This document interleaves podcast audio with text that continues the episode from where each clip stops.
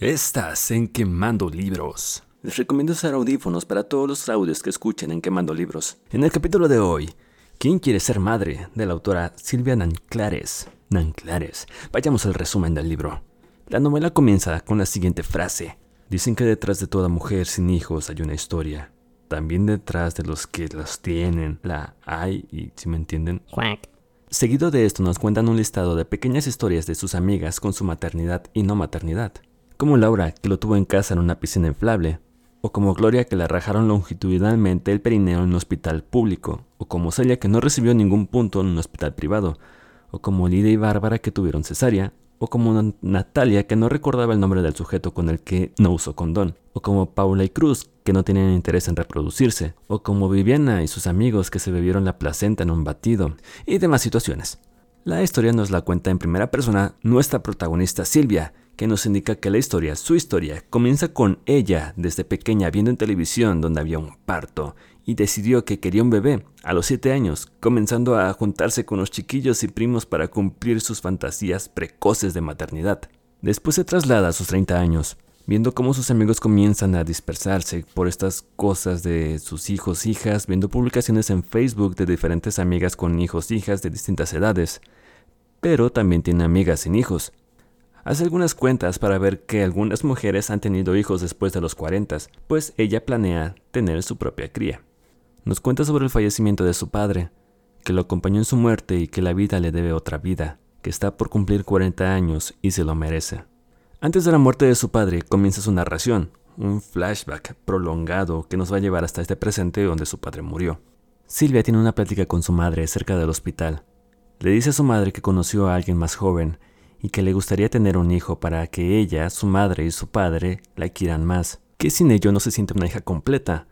Su madre le comenta que sus pensamientos eran de su tiempo, que mira a sus hermanos con sus hijos, que a esa edad va a ser más difícil y que le gusta su vida, que no tenga hijos solamente por tener.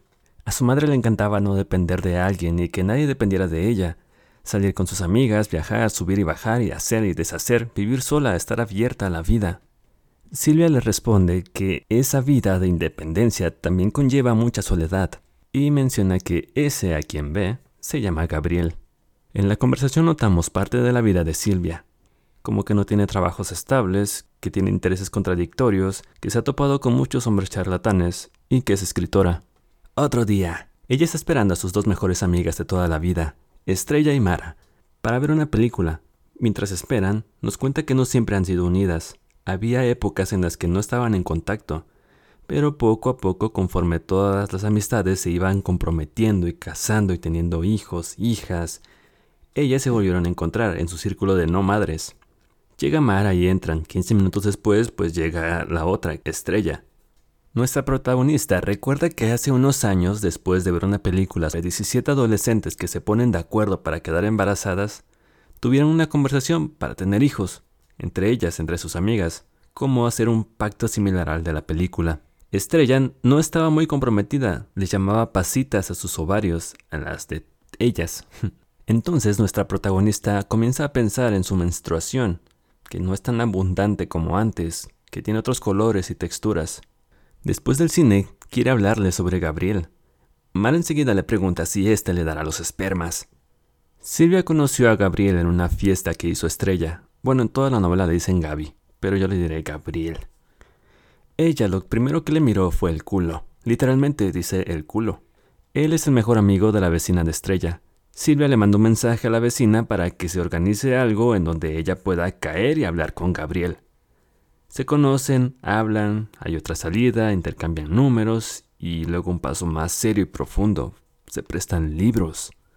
Luego Gabriel debe ir a Nueva York, creo que son de España, y pues ella lo acompaña así de rápido, a donde quiera, a la hora que quiera. Beben, se divierten, se besan y me imagino que cogen porque solo dice que su fiesta privada continuó por la noche. Otro día. Silvia está en el hospital con su padre, mientras su madre va a tomar un poco de aire fresco. Su padre le dice que se ve muy guapa, arreglada, y ella le comenta que está viendo a alguien. Su padre le pregunta sobre el chico, y ella apenas responde, se dice a sí misma que cuando alguien más pregunta por Gabriel, ella se explaya. Su padre le dice que se la pase bien. Silvia piensa que Gabriel es una roca, firme, no como su antigua pareja donde ella era más bien la madre. Hay una parte que ella menciona y me perturba un poco. ella se hace más poderosa, vital, más fuerte, mientras su padre se debilita y su vida gira más hacia el hospital, que agradece a la vida por darle a una persona, Gabriel, mientras le le sustrae otra, su padre. Y bueno, ella se va enredando más con Gabriel. Un día de trabajo. Su equipo de puras mujeres debe hacer una redacción, una carta de ellas, el futuro hacia ellas en la actualidad. Algo como un coaching, me imagino. El punto es que las cuatro quieren ser madres y las cuatro están entre los 35 y 40 años. Por la tarde, llama al hospital para saber sobre su padre y no responde en el teléfono, ni su madre, y accidentalmente marca a Gabriel, y enseguida quedan de verse. Silvia le cuenta sobre su día en el trabajo y le pregunta si quiere tener hijos, y él duda en responder notando ella su reacción. Gabriel dice que no tenía una respuesta en ese momento, que dependía con quién, en qué momento de su vida y así. Ella le dice que siempre ha querido. Al punto llama a su madre, ya tarde, y Silvia se asusta, pero su madre alegremente le comenta que les dieron de alta en el hospital. Silvia piensa que le gustaría en un futuro hablar así en plural. Un flashback. Ella comenta que un 11 de septiembre su padre da la noticia de su enfermedad, incurable, crónica y degenerativa, que fue un instante de angustia y luego todos se acomodaron en su habitual papel familiar. Ella tuvo que irse a un trabajo en Estados Unidos, pero volvió. Silvia se reúne con sus amigas Estrella y Mara en casa de Mara y su pareja, Nieves. Hablan sobre la inseminación. Inseminación casera, pues Mara, su pareja Nieves y Silvia siguen con el plan de tener hijos. Estrella, aunque no le interesaba las reuniones, Nieves les platica que uno de sus amigos de ella han hecho esto del jeringazo. También comentan sobre traer semen de otro país. Quieren que Mara se embarace con el óvulo de Nieves y el esperma importado, pero no están seguras si el Estado les permite y les asegura un buen trato. Mientras hablan, Silvia piensa en ese hijo que no tiene, su futuro con Gabriel, tomándose la noche uno cada uno para alimentar al bebé. Otro día. Gabriel y Silvia se van a la playa unos días o algo así. En la bañera del hotel, ella le confiesa que el año siguiente quiere quedar embarazada. Él se turba y dice que le gustaría ir más despacio, que el siguiente paso sería vivir juntos. Y ella responde que no le está pidiendo que él sea el padre, solo que es algo que quiere realizar. Y así termina la conversación, entre risas por los nombres que le podrían poner al bebé. Implícitamente queda el pacto de que van a vivir juntos y que Gabriel verá lo de ser padre o no y su ritmo de embarazo de ella. Ella lo hará. Más tarde recibe una llamada de su padre. Le da la noticia de que van a volver al hospital. Ella siente que algo no anda bien, que no es como las demás veces que lo han internado. Ahora estamos donde comenzó la historia, en la muerte de su padre. Poco antes del cumpleaños de Silvia, muere su padre, ella destrozada. Todos en casa guardan silencio. Sus amigas van a verla todas las tardes, tratan de celebrar el cumpleaños de Silvia, Silvia le pregunta a Gabriel sobre vivir juntos y él dice que sí. También dice que sí sobre tener un hijo, pero que sea de él. Ella llora y hacen un brindis por los que se fueron y por los que vienen. Acaba de cumplir 40 años. Va a una visita semestral con su médico y le recomienda tomar ácido fólico por aquello de empezar a querer ser madre. Llega el primer cumpleaños de su padre sin su padre. Lo celebran en un lugar donde asistían con él, Ahora va Gabriel. La familia sigue triste y silenciosa. Hacen un brindis porque van a vivir juntos Silvia y Gabriel e intentar tener un bebé. Comienzan a contar historias del padre y Silvia se da cuenta que va a empezar a vivir con un vato y tener un hijo, que él apenas si pudo ver a su padre y nunca escuchó alguna historia de él. Pero no importa nada de esto porque él le besa la mano. Buscan un lugar donde vivir mientras ella continúa con la tristeza. Una vez instalados, pasaditos dos o tres meses, comienzan a tratar de embarazarse. Sus amigas vuelven a reunirse, y en plena plática, Mara confiesa que ha quedado embarazada por la inseminación. Celebran, pero Silvia llora de emoción y de la tristeza al no poder quedar embarazada ella. Descarga una aplicación y Gabriel también la descarga para monitorear los días de ovulación. Silvia sale con su madre y le pregunta por qué quería ser madre cuando estuvo embarazada de ella. Su madre le dice que nunca nadie le había preguntado eso, que en ese tiempo no había otra opción para las mujeres. Silvia se queda pensando, esperando a que su madre le pregunte lo mismo. Ella quiere responder que no sabe, que desde lo que pasó con su padre no piensa en otra cosa. Su amiga Estrella la invita a comer y le confiesa que también busca quedar embarazada, con un amigo al que le gustan los bebés, pero que no sabe si quiere criarlo. Silvia se sorprende. Estrella le hace prometer no decírselo a nadie. Un día en su trabajo, sale con una de sus jefas a comer. Su jefa Marina tiene 46 años y también está en el proceso de quedar embarazada.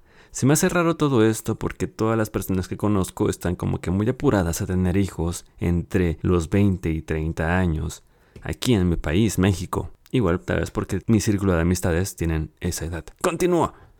Hablan sobre el bajo líbido cuando se plantean tener relaciones en ciertos días, que es más una labor. Por la noche, Silvia habla con Gabriel, si aún está seguro de seguir con todo esto, que si prefiere tener una evolución de relación más normal, donde las parejas tienen hijos cuando, cuando se aburren y no se soportan entre sí. Además, que si siguen conociendo, que ella ha estado apática desde que murió su padre. Gabriel le pregunta que si ella está segura de seguir, pues con esos comentarios le hace pensar que duda.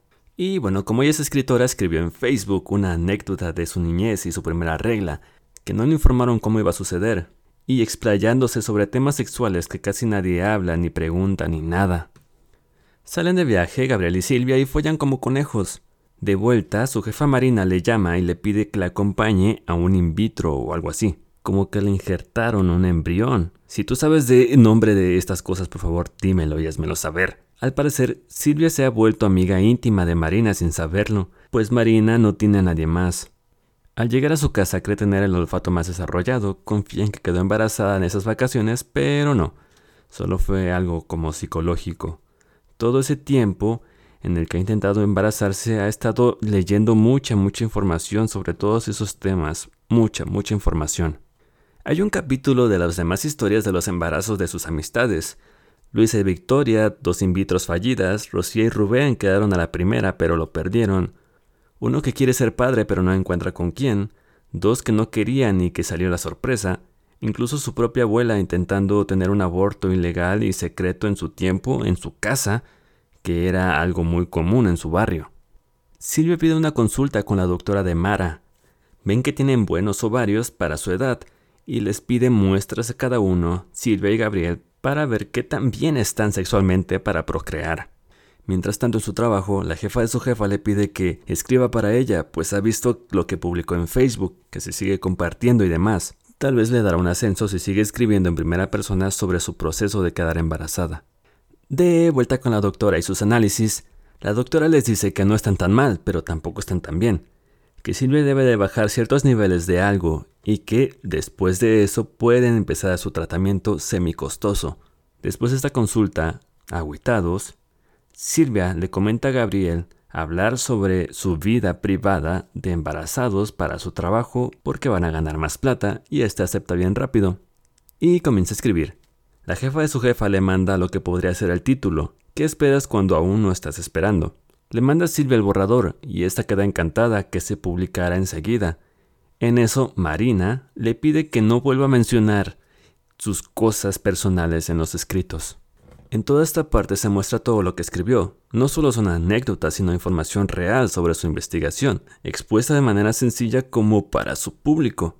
Silvia siente culpa porque Mariana le hizo ese reproche. Silvia sale con su madre, comenta que han salido y hablado últimamente más, en especial sobre su padre. Ambas sueñan con él. Después hay un capítulo, un par de capítulos de Navidad y Año Nuevo, como en Friends, que no le aportan mucho la trama. Pero ya en enero, Silvia y Gabriel van a un hospital, similar al que fue Silvia cuando acompañó a Marina cuando le metieron ese embrión. El lugar les cobraba tanto, y Gabriel dijo que no tenían ese dinero, pero Silvia dijo que sí. Esto molestó a Gabriel, que Silvia no le dijera sobre las decisiones que está tomando sin consultarlo y de manera apresurada. No confían en ese nuevo hospital clínica. Clínica. Otro día van con una nutrióloga, esta les comenta que deben pasar ocho meses para que se noten los resultados y le comenta que otros métodos menos conocidos y quién sabe qué son ilegales. Al salir de ahí, Gabriel se va con sus amigos y Silvia con su madre. Silvia nota lo joven que es.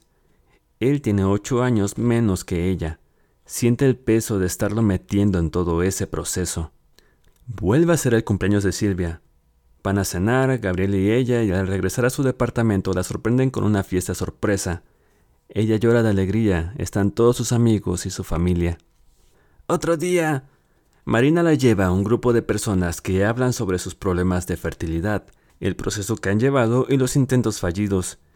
Silvia menciona una palabra prohibida en la sesión, la palabra estéril, y sale de ahí sintiéndose mal. Más tarde habla con Gabriel sobre este grupo. Él le dice que tal vez no es como lo esperaban, pero que no se quiere rendir. Ella dice que no le gustaría forzarlo y perder el mejor tiempo de su relación invirtiendo en algo que no se podrá. Ambos gustan de la sensación de siempre estar juntos y la ilusión de lograrlo. En casa deciden tomarse un descanso sobre todo esto de quedar embarazados. Planean salir y regar las cenizas de su padre que aún conserva Silvia en un pequeño saquito. La novela termina con una especie de elipsis de un escrito de ella para su trabajo sobre sus pensamientos, sobre dejar todo para descansar. Gabriel diciendo que está convencido de que serán padres.